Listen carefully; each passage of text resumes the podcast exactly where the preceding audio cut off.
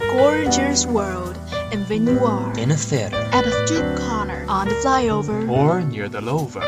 stories happen every day. changeable stories give you special moods.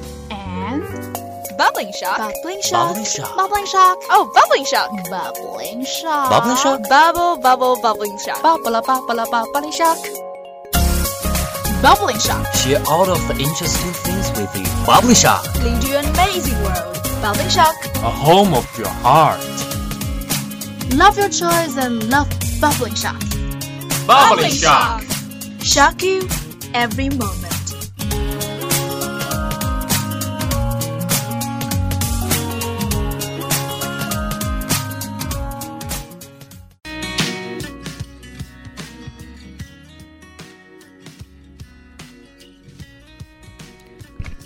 Everyone, welcome to today's Bubbling Shock. Now you're listening to Xiangsi Lake Radio Station, 79.0 FM. Your radio, you listen, you like it. And this is Tobby and Cheer, who will always stay with you at 6.30 p.m. Hello, buddies. Long time no see. Nice to see you after a long National Day holiday. Yeah, it's a really long vacation. Just a blink of time and I'm back to school now. We can always feel the lack of vacations. Haha, I'm pretty sure that we'll have a long vacation for the Spring Festival. I hope so. And what did you do during this October the 1st? Oh, thank God. I don't want to talk it about anymore. It really made me unsatisfied. What an exciting holiday and what things can make you unhappy? I just went to travel and saw some disgusting scene that I haven't seen before. Is that you go to Qingdao to eat shrimp? Wow. Come on, don't be ridiculous. I have not the wish to eat such thing. Maybe you can try to treat me a dinner like that. Sorry, I, I don't understand. What are you talking about?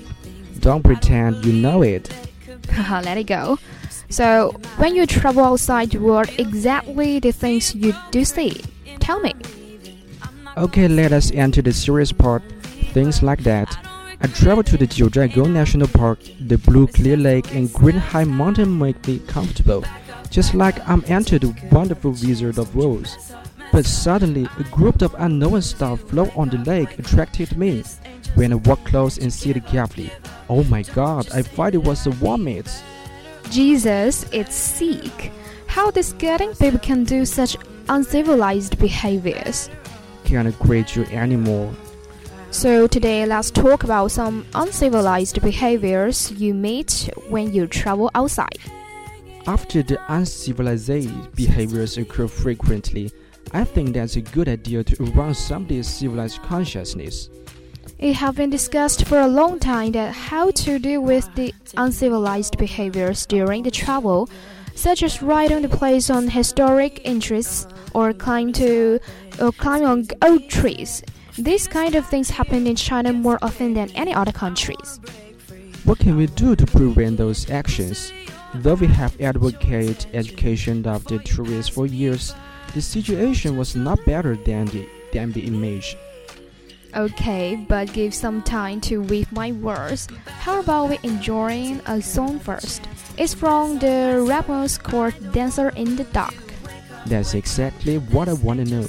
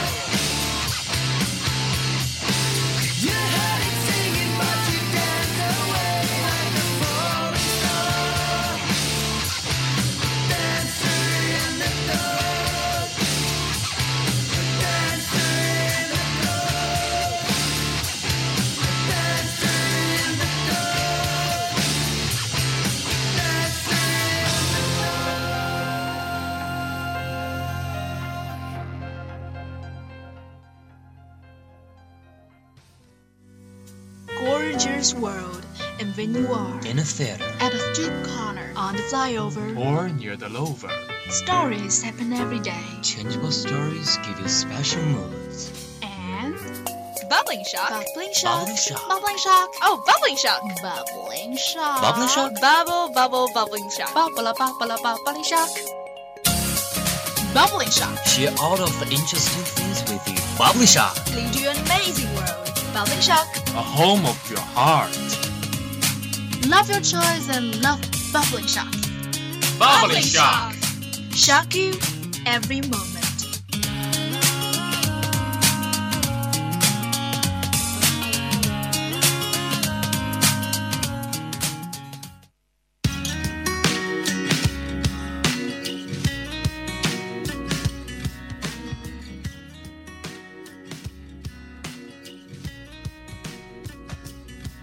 Welcome back to our talk show.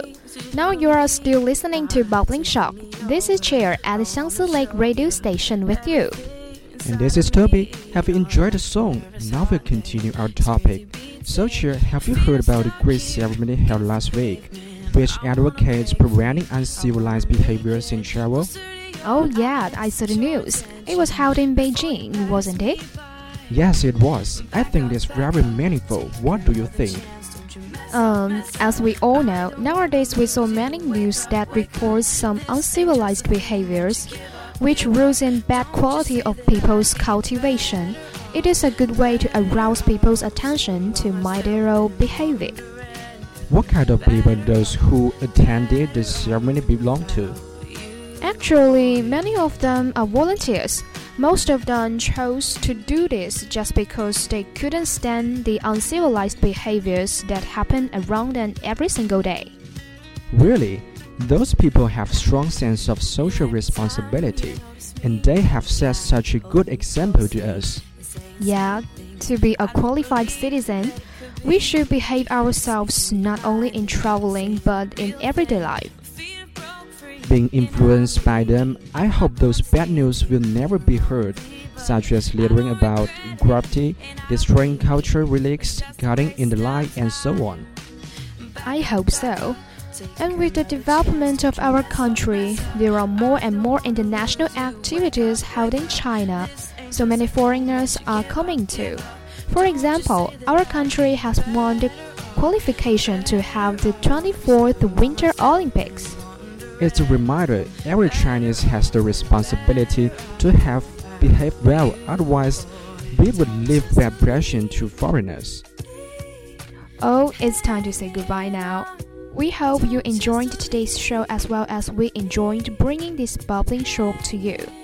Let's end up our today's bubbling shock with a song called If Everyone Cared. Hope you enjoy. You can also search our program in Litchi FM later. There are more interesting talk show waiting for you. Goodbye, Goodbye and, good, luck. feet